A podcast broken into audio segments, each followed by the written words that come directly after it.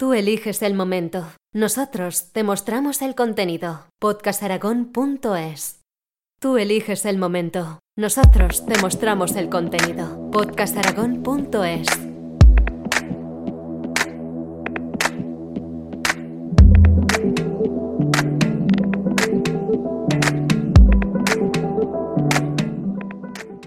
Bienvenidos a la sección dedicada a las músicas del mundo, a cargo de Lord Sassafras. Esto es Sonidos Sassafras.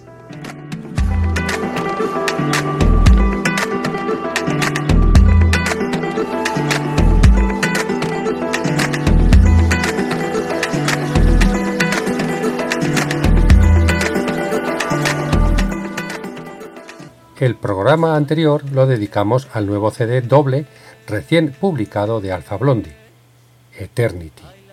El marfileño demuestra en todas las canciones contenidas en el disco su maestría para hacer un reggae personal y africano.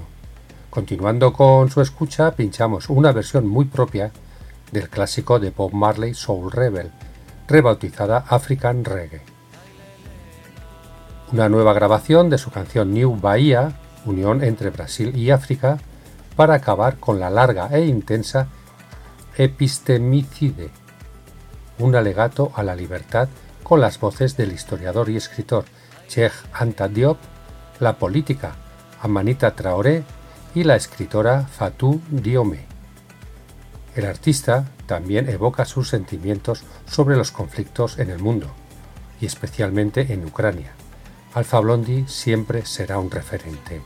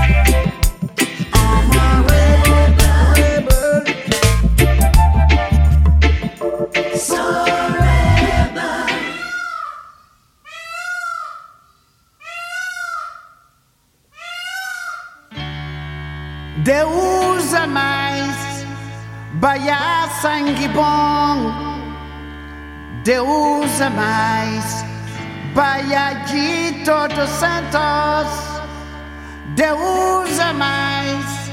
Ficai com Deus, Deus é mais. Ficai com Deus. Nyama nyama nyama nyama salte. Nyama nyama nyama nyama salte.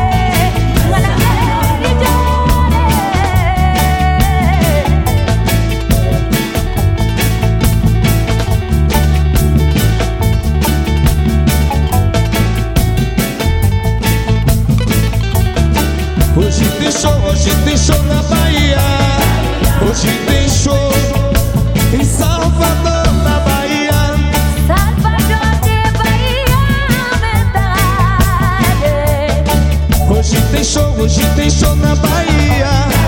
Hoje tem show em Salvador.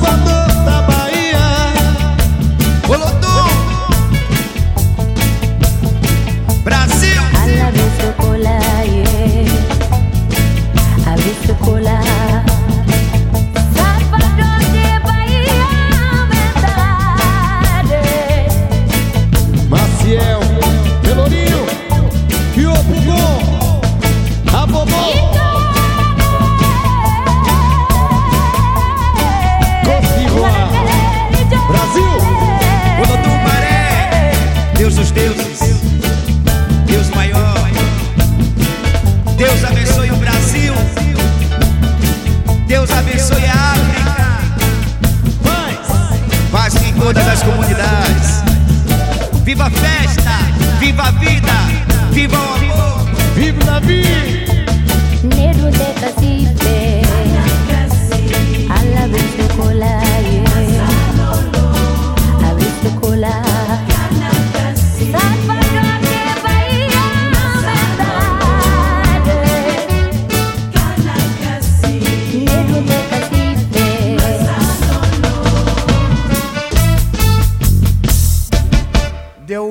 abençoar o Brasil.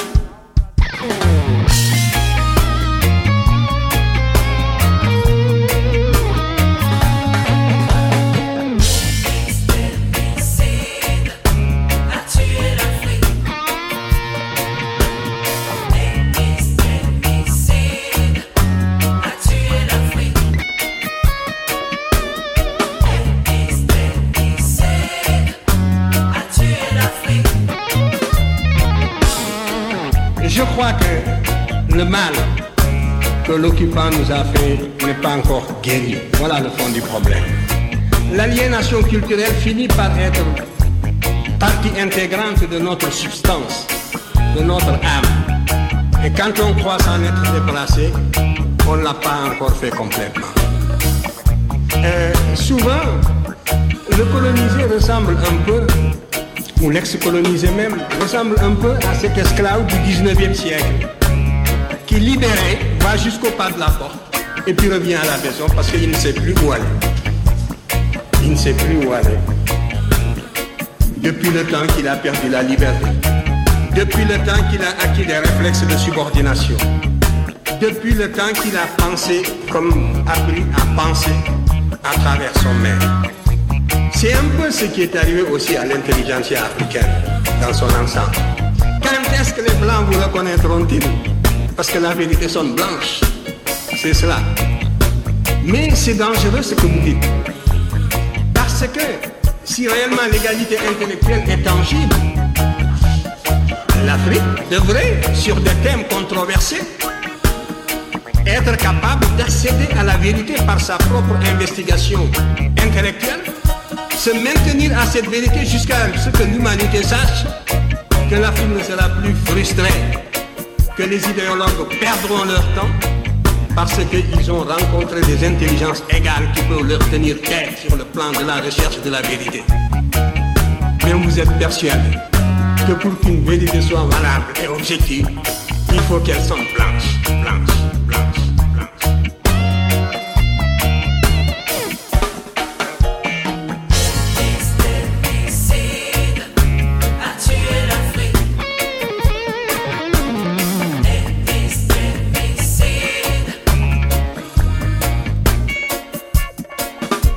Continent n'a rien d'un continent maudit. Ce continent a tout ce qu'il faut pour euh, garantir la nourriture, la santé, l'éducation et à ses peuples. Et ceux qui connaissent l'Afrique savent que c'est les Afriques. Mais comment se fait-il que des ressortissants de ces différents pays se retrouvent tous comme un seul homme dans le désert, au Maroc, en Libye, Et ici où on les regarde en chien de faïence. Comment? Est-ce que les 54 pays africains ont tous échoué? Est-ce que c'est tous des pays faillis Est-ce qu'on est des maudits? Ou alors la race noire, on est inférieur?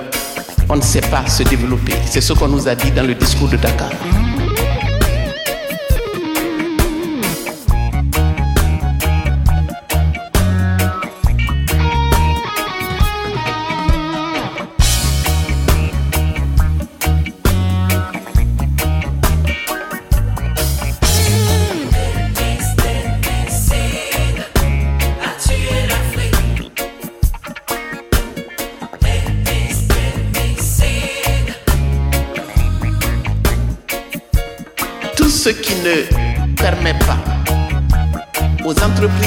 De réaliser des retours jutés sur investissement. Écoutez-moi bien, la guerre fait partie de ces investissements. La guerre, c'est du business. Il y a des retours sur investissement dans la guerre. de nos chaumières, on regarde ce qui se passe ici. De devoir, vraiment, sans, sans ruser, sans tricher, et de faire taire les armes.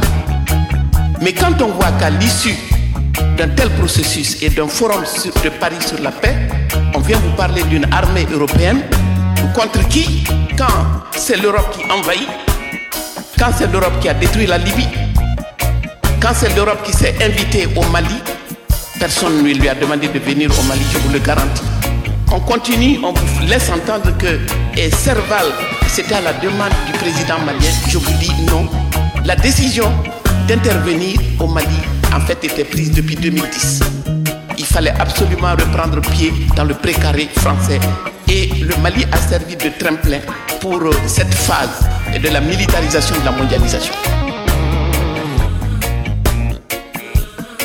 Parce qu'on est entré dans la phase de la militarisation de la mondialisation. Le capitalisme, depuis sa naissance, a eu besoin de l'Afrique. De la traite négrière à ce jour, ce système a eu besoin de l'Afrique. Ce que la France veut aujourd'hui gagner en termes de croissance et d'emploi se gagne malheureusement dans le cadre de cette guerre économique. La télévision, nos télévisions, c'est comme la mondialisation heureuse, c'est les télévisions du bonheur. On chante, on danse à longueur de journée.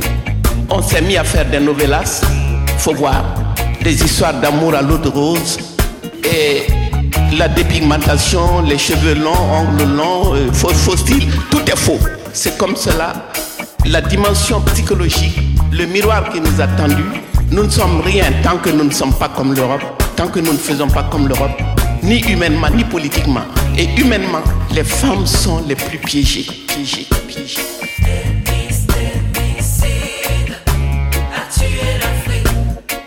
Je ne suis pas dupe, je sais qu'on exploite l'Afrique.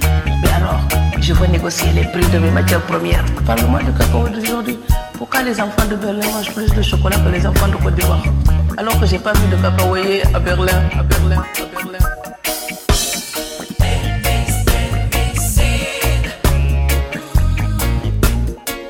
Comme le disait Léopold Sédar Senghor en parlant de la francophonie et de la culture, Senghor disait ceci. Au rendez-vous du donner et du recevoir, les peuples des continents non européens ne viendront pas les mains vides. Je répète, au rendez-vous du donner et du recevoir, les peuples des autres continents non européens ne viendront pas les mains vides. Avec la mondialisation, ce rendez-vous est effectif. Malheureusement, l'Europe voit souvent ce qu'elle donne et nous parle moins de ce qu'elle reçoit de l'Afrique. Et l'Afrique, elle, elle se soumet pour ce qu'elle reçoit par fatalisme ou par ignorance de la valeur de ce qu'elle a à offrir. Et comme je ne cesse de le répéter dans tous mes textes, aider quelqu'un, c'est l'aider à ne plus avoir besoin de vous. Sinon, c'est de l'assujettissement.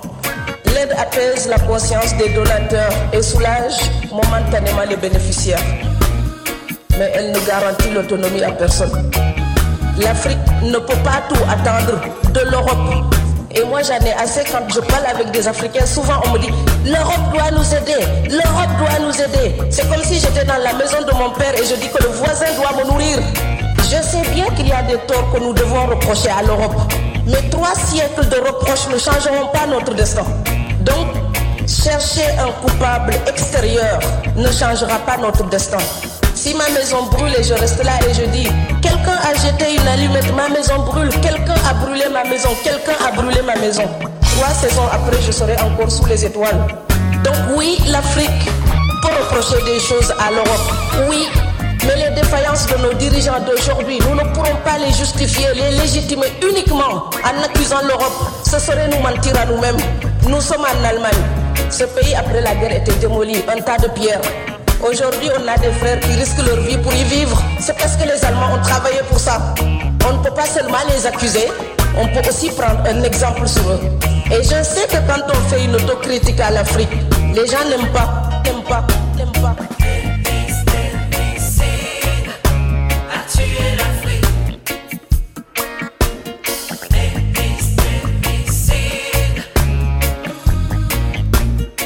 Mes frères m'applaudissent quand j'accuse l'Europe. Et puis quand je fais notre autocritique, je deviens la mauvaise. Mais je suis en même temps les deux. La fille qui peut regarder les fautes de l'Europe, mais la fille qui dit, si je veux que ma voisine européenne me respecte, si je veux parler avec elle d'égal à égal, je dois arrêter de demander la moitié de son salaire pour gagner le mien. En ce moment, on parle beaucoup du partenariat Europe-Afrique. Ça passera par une révolution des mentalités. Celui à qui vous demandez la charité, vous ne pouvez pas le tutoyer. Celui à qui vous demandez la charité, vous ne pouvez pas lui imposer des règles. Celui à qui vous demandez la charité, vous baissez la tête devant lui. Et quand nos dirigeants baissent la tête, les peuples se mettent à genoux. Alors moi, je veux une Afrique qui lève la tête, qui à la table des né- négociations regarde l'Europe et dit, tu sais quoi? On a passé des siècles à fricoter ensemble. On se connaît tellement. On s'aime, on se déteste comme dans toutes les grandes relations. Mais on va faire des affaires avec éthique pour respecter nos peuples. L'Europe n'est pas digne quand elle exploite l'Afrique pour le bien-être de son peuple. C'est pas éthique. Et le peuple européen ne doit plus l'accepter. Et l'Afrique n'est pas digne quand elle se plaint tout le temps et que le peu de richesse qu'elle a, certains l'utilisent pour leur propre compte et laissent le peuple démuni. Ce n'est pas éthique non plus. Si le partenariat est une association en vue d'agir pour un bénéfice commun, je suis d'accord. Mais il est évident que pour l'instant, c'est l'Europe qui mène la danse.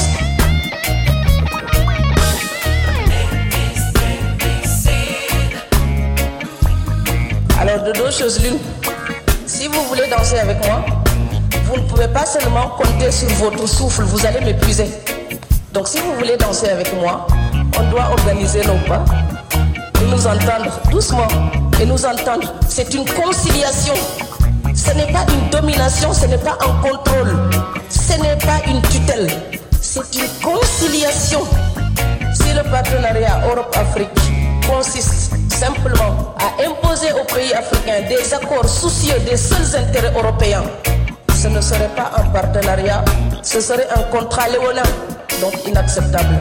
Ce serait même plus hypocrite que la colonisation. Il s'agit donc de rendre son plein sens au mot partenariat. Si l'Europe veut aider l'Afrique vraiment, il faut sortir de la condescendance et de la supposée aide pour un vrai et juste, transparent partenariat. Partenariat, partenariat, partenariat.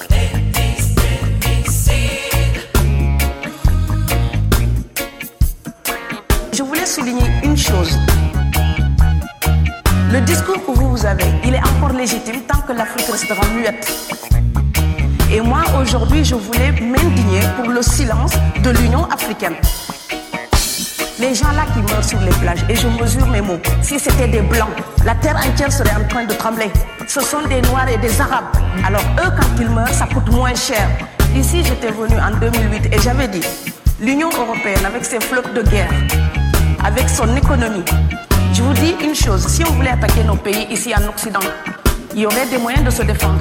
Donc si on voulait sauver les gens dans l'Atlantique, dans la Méditerranée, on le ferait. Parce que les moyens qu'on a mis pour Frontex, on aurait pu les utiliser pour sauver les gens. Mais on attend qu'ils meurent d'abord. C'est à croire que le laisser mourir est même un outil dissuasif. Et je vais vous dire une chose, ça ne dissuade personne.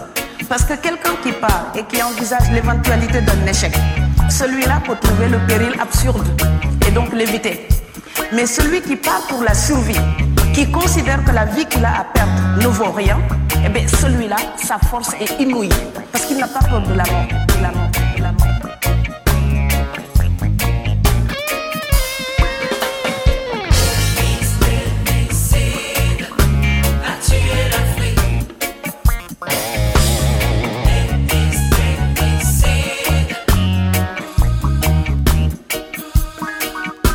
En Afrique, on parle toujours de l'exploitation, du néocolonialisme de l'Occident euh, qui viderait notre grenier. Mais oui, est-ce qu'il pourrait le faire si nous tous en Afrique, nous étions soudés, s'il y avait un panafricanisme où l'Afrique parlerait d'une seule et même voix Mais non, chacun va signer ses accords d'une manière séparée des autres pays.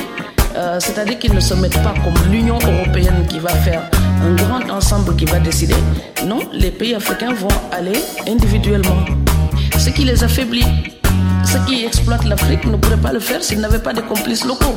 qui font semblant de diriger le peuple africain tout en le livrant à la famille.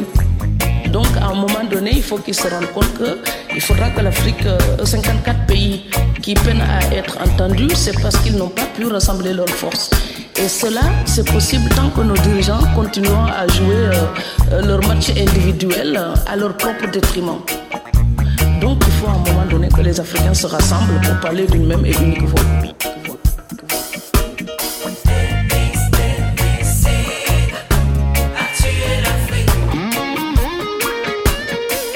Le pétrole africain, vous connaissez une compagnie africaine qui exploite le pétrole africain? Non, tous les noms, ce sont des noms de pays riches, donc des exploitants extérieurs. Euh, Vous connaissez une mine d'or en Afrique qui appartient aux pays africains À part l'Afrique du Sud, ça n'existe pas. Franchement, si votre uranium permet d'alimenter les centrales nucléaires occidentales, vous pouvez au moins négocier une centrale nucléaire pour l'Afrique de l'Ouest. J'ai parlé une fois du chocolat ivoirien, on peut le dire du café éthiopien. Donc, euh, vous savez, le, paquet de café, il est hors de prix chez moi. Ce café qui vient d'Afrique, le chocolat qui est vendu en Afrique, on ajoute de l'huile pour fluidifier, pour économiser. Tout simplement parce qu'il est hors de prix. Mais honnêtement, transformer le cacao et faire des tablettes de chocolat en Afrique, c'est quand même à notre portée. Pourquoi on ne le fait pas? Donc l'Afrique ne souffre pas d'un manque de ressources. Euh, L'Afrique souffre du défaut de transformation. Il faudrait consommer local, transformer et valoriser les produits de manière locale.